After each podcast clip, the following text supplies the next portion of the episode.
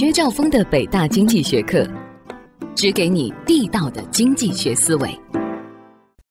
你好，今天我要从三个角度跟你解释罢工的性质，让你对罢工这种行为有一个从经济学的角度来分析的全新的认识。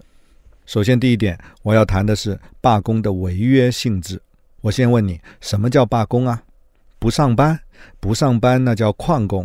大家约好一起不上班，那叫集体旷工；大家约好了再也不干了，那叫集体辞工。如果我每天下班都给领导写一封信要求涨工资，那只不过是要求涨工资；如果我让所有的同事一起联合每天下班都给领导写一封信要求涨工资，那就是集体要求涨工资，这也不叫罢工。这些都不叫罢工，什么才叫罢工？罢工有两个特点，要么他是在关键的时候提出不干活，这叫敲竹杠。昨天我们解释过了。另外一种情况呢，是自己不干活的同时还阻止别人干活，这才叫罢工。正是因为这样，经济学家对西方社会里面罢工的描述跟一般人的看法非常不一样。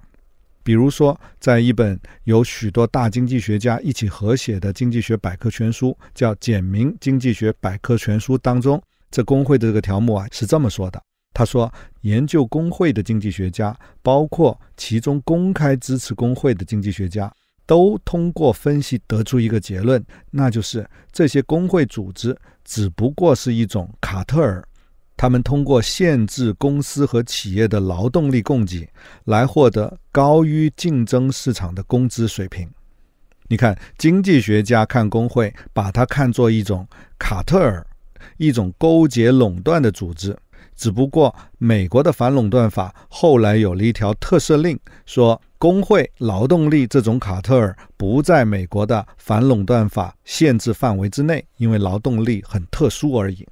事实上，在美国历史上，工人罢工的权利得到确认的最重要的是1935年的瓦格纳法。这个法律规定，一旦一个企业确定要成立工会，那么那些本来不愿意加入工会的人也会被代表，他们也得参加集体行动。资本家没办法通过黄狗合约分化他们，你不愿意参加罢工，也得参加罢工了。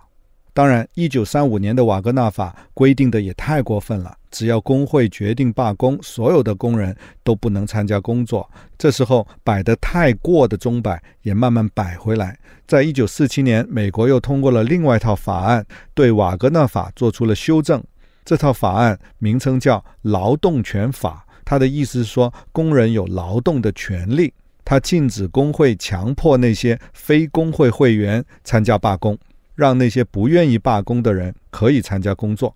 到现在为止，美国有二十二个州实施了劳动权法。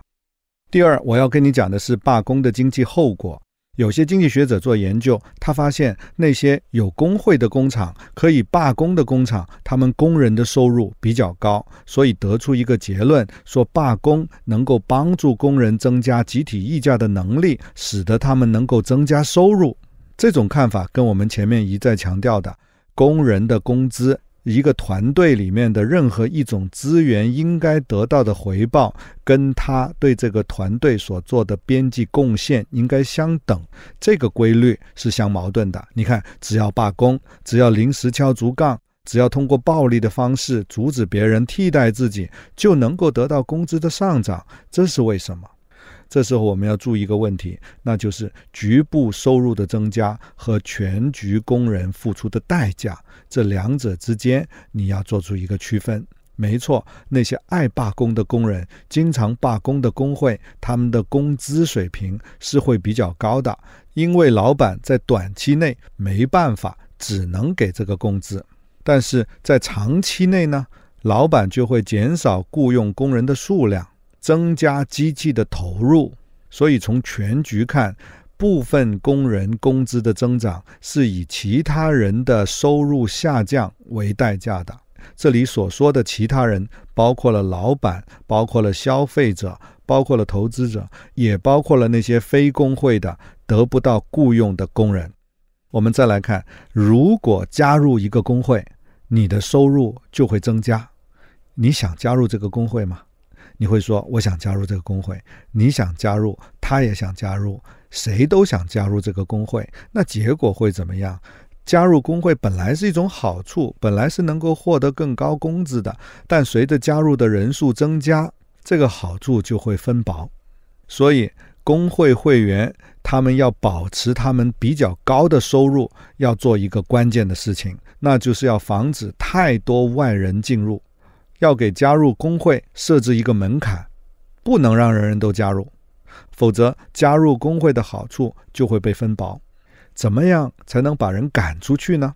过去比较简单粗暴的办法，当然也是成本最低的办法，那就是看肤色。白人可以形成一个白人工会，那加入工会的标准就很明确。如果你不是白人，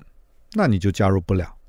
这样的工会以前是可以明目张胆地组织起来的，他们甚至在他们生产的产品上印上这样的标志，说 “Made by white hands”，白人的手做的。我们自豪地声称，咱们的产品是白人的手做的，不是黑色的手做的，不是棕色、黄色的手做的。当然，这种种族主义倾向那么严重的做法，今天再也行不通了。但是那个基本的要求就是要尽可能的把外人赶出去，保持工会人数的最小化，福利的最大化，这一点要求没有改变。那怎么才能把人赶出去啊？现在采取的是一些更迂回、更隐秘的办法，其中一种非常常见的做法就是实施职业资格准许制度，每一个行业都要进行考试。考试的内容通常都是由这个行业内部已经获得职业资格的人来设定的，所以他们设定的考试标准啊越来越难，能够通过的人啊越来越少。你比方说，在美国，理发师就要经过培训，拿到执照才能够给人理发。一个理发师啊，必须先到美容美发学院学满一千六百小时的课程。修完剪发、烫发、美容美发、化妆品等等课程，交完各种学费，考完试才能拿到职业的资格，而且每年还要进行年审，还要再交费。就这样，经过高级专业培训的理发师，他们理发的服务怎么样？你要是在美国剪过发，你就知道。我在美国理发店剪发，坐下来他就问你一句：“你是几号头？”因为他们剪发都是用推子推的，他那个推子啊有不同的编号，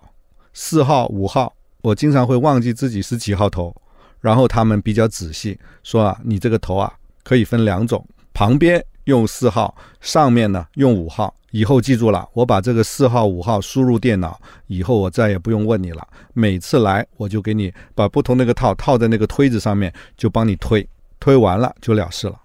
这就是他们学完一千六百个小时提供的服务。我记得那理发师还跟我聊天，他说：“你们中国是怎么理发的？”我说：“咱们中国理发可不像你们这样，我们是用剪刀一点点根据你的头型来慢慢剪的。”这位理发师听了，他说：“那不行，如果用剪刀这样剪的话，我们得剪上一百年。”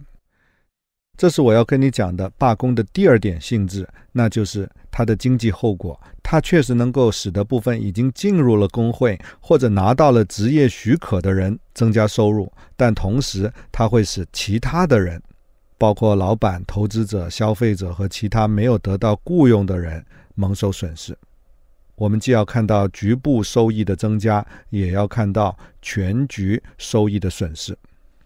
第三点是罢工事与愿违的性质。罢工本来目的是要帮助工人获得更高的收入的，但是由于他们的做法违背了合作的原则，违背了每一种生产要素应得的回报应该跟它的边际产出相配这样的一个经济原则，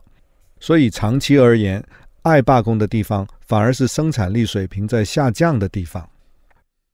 好，今天我跟你分析了罢工的三个特征：第一是罢工的违约性质；第二是罢工的经济特征，那就是从局部看，工会工人的工资可能得到了提高，但是从全局看，整个社会为此付出了代价；第三是罢工事与愿违的特征。它表面上是能够使得工人增加收入，但从长期角度看，它反而使得工人减少了改进生活的机会。今天我留给你的思考提示：在一个经常罢工的国家比较容易找到工作，还是在一个不经常罢工的国家比较容易找到工作？欢迎你给我留言，我们下节课再见。